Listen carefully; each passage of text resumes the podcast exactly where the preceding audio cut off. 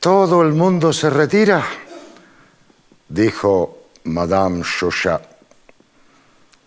Eran los últimos. Es tarde. Bueno, la fiesta de carnaval ha terminado. Y levantó los brazos para quitarse el tricornio de papel de sus cabellos rojizos, peinados con una recogida alrededor de la cabeza como una corona. Ya conoce usted las consecuencias, señor.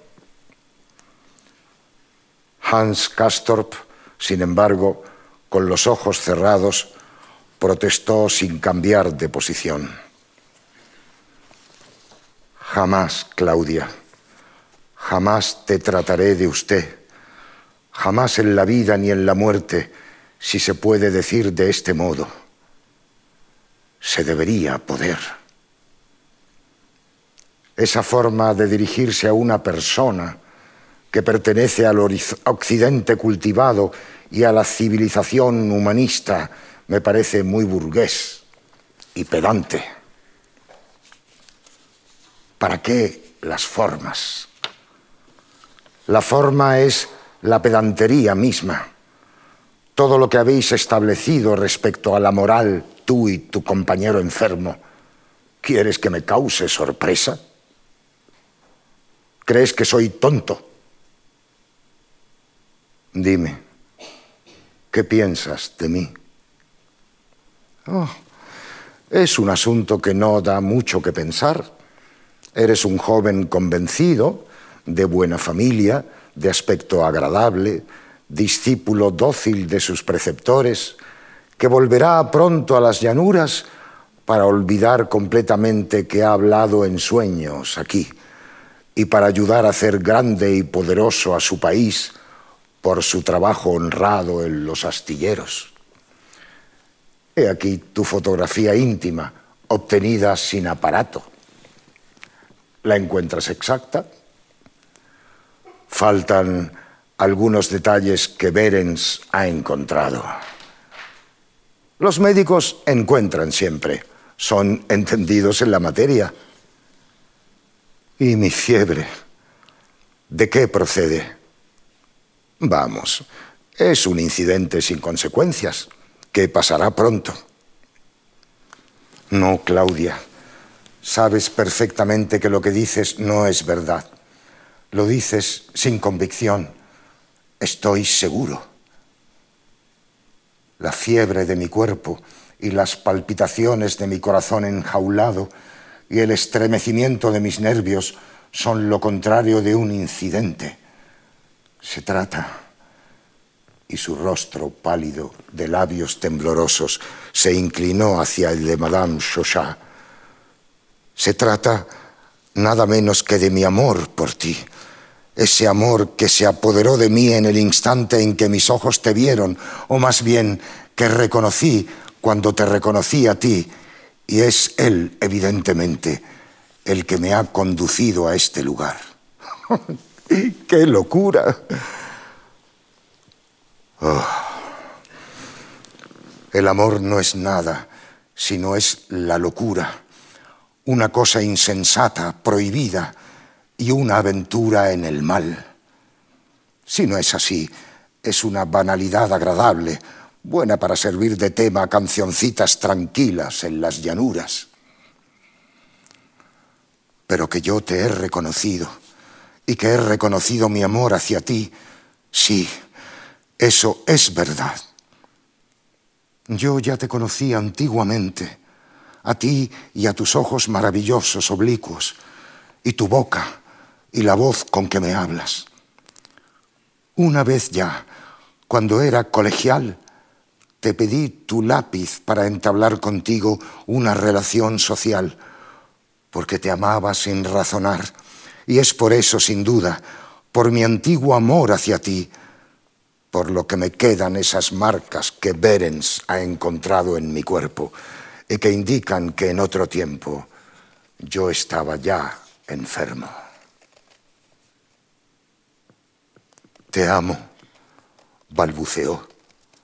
Te he amado siempre, porque tú eres el tú de mi vida, mi sueño, mi destino, mi deseo, mi eterno deseo.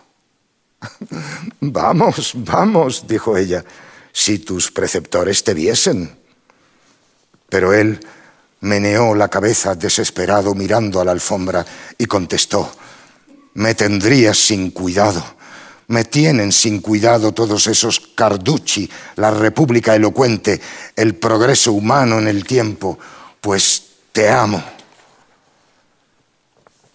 Ella le acarició dulcemente la cabeza con los cabellos cortados al rape en la nuca. Pequeño burgués, dijo, lindo burgués de la pequeña mancha húmeda, ¿es verdad que me amas tanto? Y hechizado por este contacto, ya completamente de rodillas, con la cabeza echada hacia atrás y los ojos cerrados, él continuó hablando. Oh, el amor, sabes, el cuerpo, el amor, la muerte, esas tres cosas no hacen más que una, pues el cuerpo es la enfermedad y la voluptuosidad y es el que hace la muerte. Sí, son carnales ambos, el amor y la muerte, y eso es su terror y su enorme sortilegio. Pero la muerte, comprendes, es por una parte una cosa de mala fama, impúdica, que hace enrojecer de vergüenza, y por otra parte es una potencia muy solemne y majestuosa, mucho más alta que la vida risueña que gana dinero y se llena la panza, mucho más venerable que el progreso que fanfarronea por los tiempos, porque es la historia y la nobleza, la piedad y lo eterno, lo sagrado que hace que nos quitemos el sombrero y marchemos sobre la punta de los pies.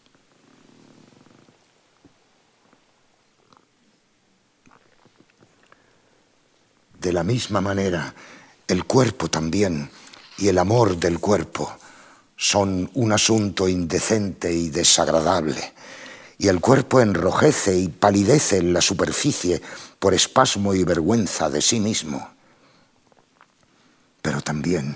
Es una gran gloria adorable, imagen milagrosa de la vida orgánica, santa maravilla de la forma y de la belleza, y el amor por él, por el cuerpo humano, es también un interés extremadamente humanitario y una potencia más educadora que toda la pedagogía del mundo. Oh, encantadora belleza orgánica que no se compone ni de pintura al óleo ni de piedra, sino de materia viva y corruptible, llena del secreto febril de la vida y de la podredumbre. Mira la simetría maravillosa del edificio humano, los hombros y las caderas, y los senos floridos a ambos lados del pecho, y las costillas alineadas por parejas, y el ombligo en el centro, en la blandura del vientre, y el sexo oscuro entre los muslos. Mira los homóplatos cómo se mueven bajo la piel sedosa de la espalda y la columna vertebral que desciende hacia la doble lujuria fresca de las nalgas y las grandes ramas de los vasos y de los nervios que pasan del tronco a las extremidades por las axilas y cómo la estructura de los brazos corresponde a la de las piernas. Oh las dulces regiones de la juntura interior del codo y del tobillo, con su abundancia de delicadezas orgánicas bajo sus almohadillas de carne. Qué fiesta más inmensa al acariciar esos lugares deliciosos del cuerpo humano. Fiesta para morir luego sin un lamento. Sí, Dios mío, Déjame sentir el olor de la piel de tu rótula, bajo la cual la ingeniosa cápsula articular segrega su aceite resbaladizo. Déjame tocar devotamente con mi boca la arteria femoralis que late en el fondo del muslo y que se divide más abajo en las dos arterias de la tibia. Déjame sentir la exhalación de tus poros y palpar tu vello, imagen humana de agua y de albúmina destinada a la anatomía de la tumba. Y déjame morir con mis brazos, con mis labios pegados a los tuyos.